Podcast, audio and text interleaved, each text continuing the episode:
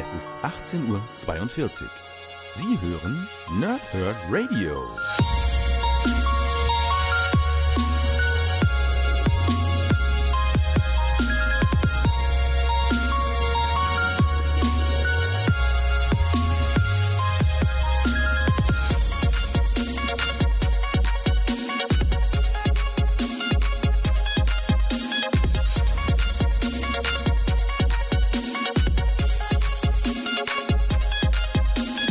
Moin Moin und willkommen hier Nerds im Nerdhurt Radio bei einer neuen Folge von Pause, Whip und Snicked. Heute habe ich Waffe X4 für euch und ähm, kann auch direkt schon ankündigen, dass Waffe X5 auch bald schon kommen wird. Denn auch wenn im Heft hier selber noch drin steht, dass Waffe X erst im Winter 2015 erscheinen wird, so bin ich relativ sicher, dass Panini das Release davon vorgezogen hat. Ich überprüfe das nochmal während des äh, Podcasts gleich, aber heute reden wir ja ohnehin über Waffe X4. Und ähm, gleichzeitig noch so ein bisschen der Ausblick. Ich hatte ja schon gesagt, am Wochenende dass ich Donnerstag gerne den Rückblick auf den äh, Juni 2019 machen würde. Das gilt eigentlich nach wie vor, dass ich das gerne so machen würde. Ähm, aber ich weiß nicht genau, ob ich da einfach Donnerstag noch ein Comic-Review mache und dann erst Samstag vielleicht einen Rückblick auf den Juni.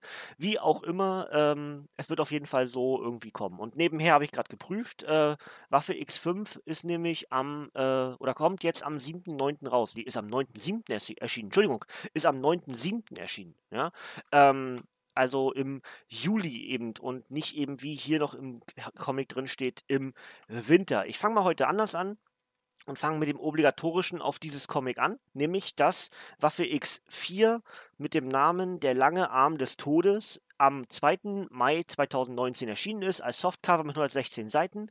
Die Autoren sind Greg Peck und Fred Van Land und die Zeichner sind Yildiray Sinar und Ro Ricardo Lopez äh, Ortiz. Und äh, die Stories sind Weapon X 17 bis 21 und das Ganze ist für 13,99 bei Panini Comics Deutschland erhältlich. Auf dem Backcover steht: Verderblich ist des Tigers Zahn. Oldman Logan ist am Ende seiner Kräfte und nicht mehr in der Lage, Waffe X zu führen.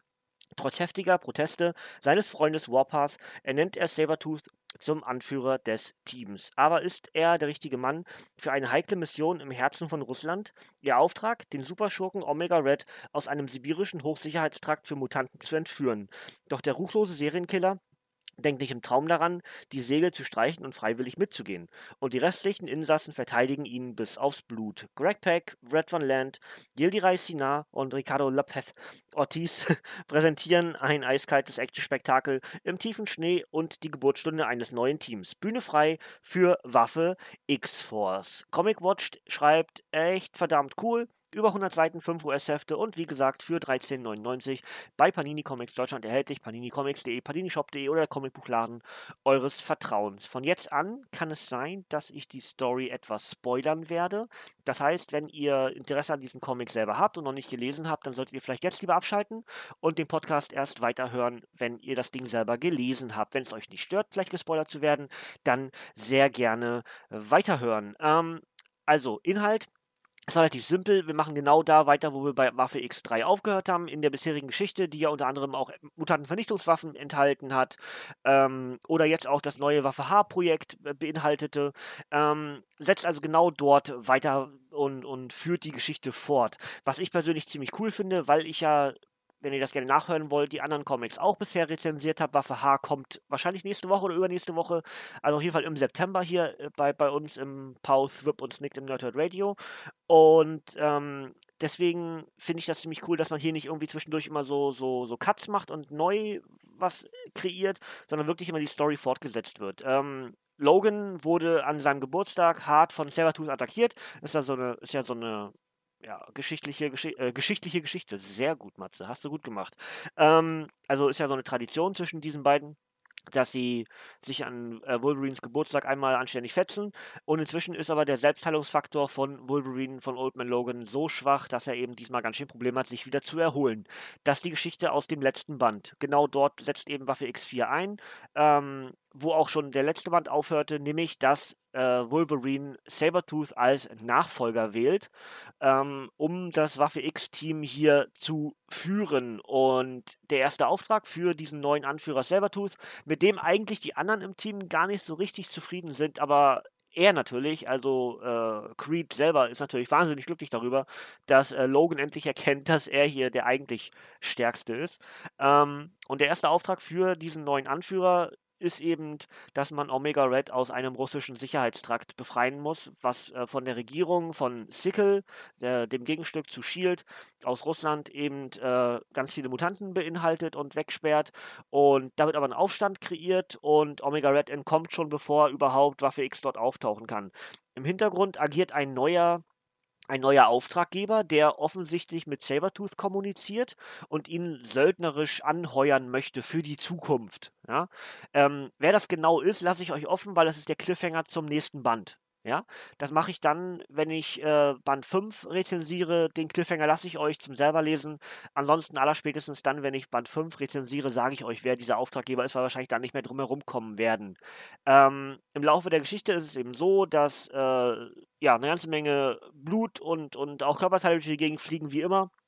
Ähm, der gute Omega Red wird ferngesteuert durch Nanobots, also ähnlich wie das auch Lady Deathstrike erging und, und, und ergeht.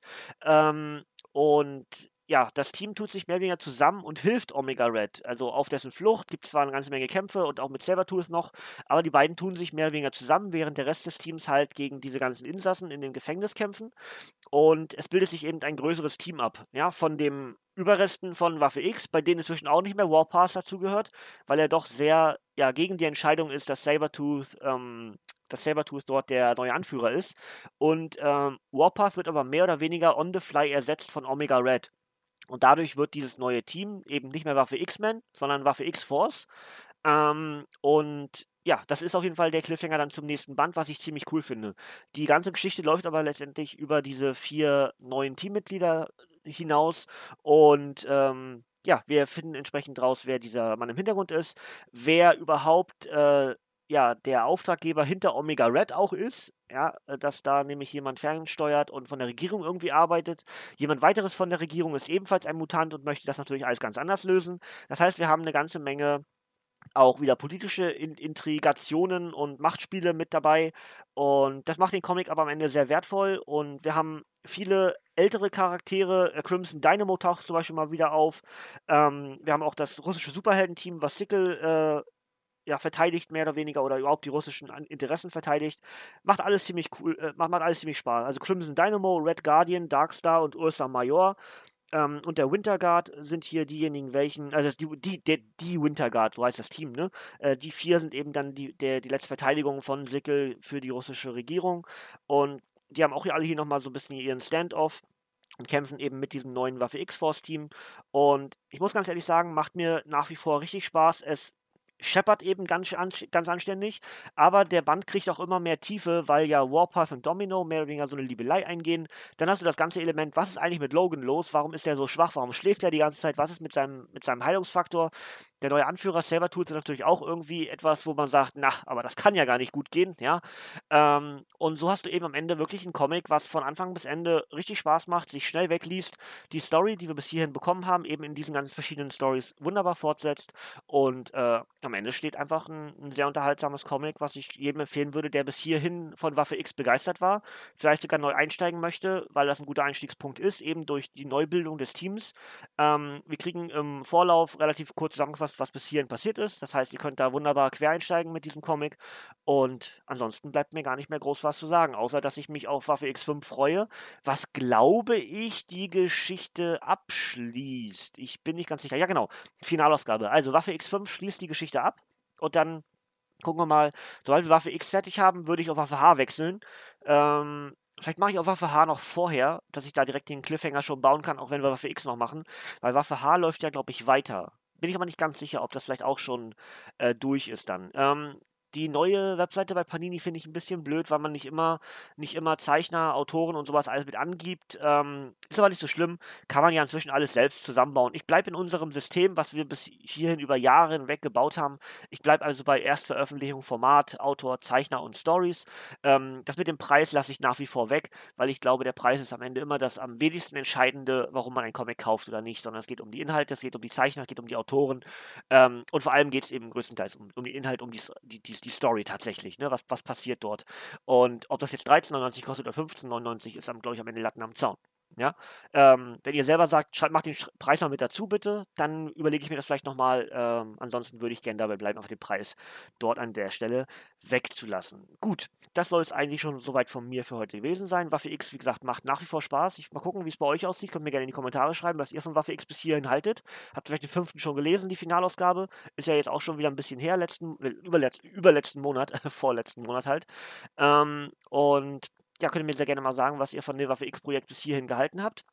Und auch wie sich dieses neue Team um Sabertooth Domino, Lady Deathstrike, äh, Omega Red und eben dieses neue Mitglied dort äh, einfügt. Ja, ähm, und äh, ja, würde ich sagen, das wäre es eigentlich soweit für heute, Donnerstag. Wie gesagt, entweder den Rückblick auf den Juni 2019 oder dann aber ähm, Champions 1. Das habe ich nämlich jetzt äh, mir hingelegt, dass ich das als nächstes reviewen möchte. Wenn ich das vorher schaffe, dann mache ich das gerne schon Donnerstag. Ansonsten wäre Champions 1 auf Samstag. Und wir machen Donnerstag endlich einen Rückblick auf den Juni 2019 bei Panini, was Neues erschienen ist. Das ist also der grobe Plan. Darüber hinaus habe ich noch keinen Plan, den mache ich am Wochenende. Und dann sage ich euch spätestens dann in den Ausgaben Richtung Wochenende was ich so für die nächste Woche hier mit euch geplant habe. Ansonsten wünsche ich euch eine schöne Woche. Wir hören uns dann oder sehen uns Donnerstag wieder. Und bis dann, äh, danke fürs Zuhören, ihr Nerds. Ich würde sagen, bis zum nächsten Mal. Ihr dürft nämlich gerne abschalten, von mir kommt nichts mehr. Bis dann, ihr Nerds, und tschüss.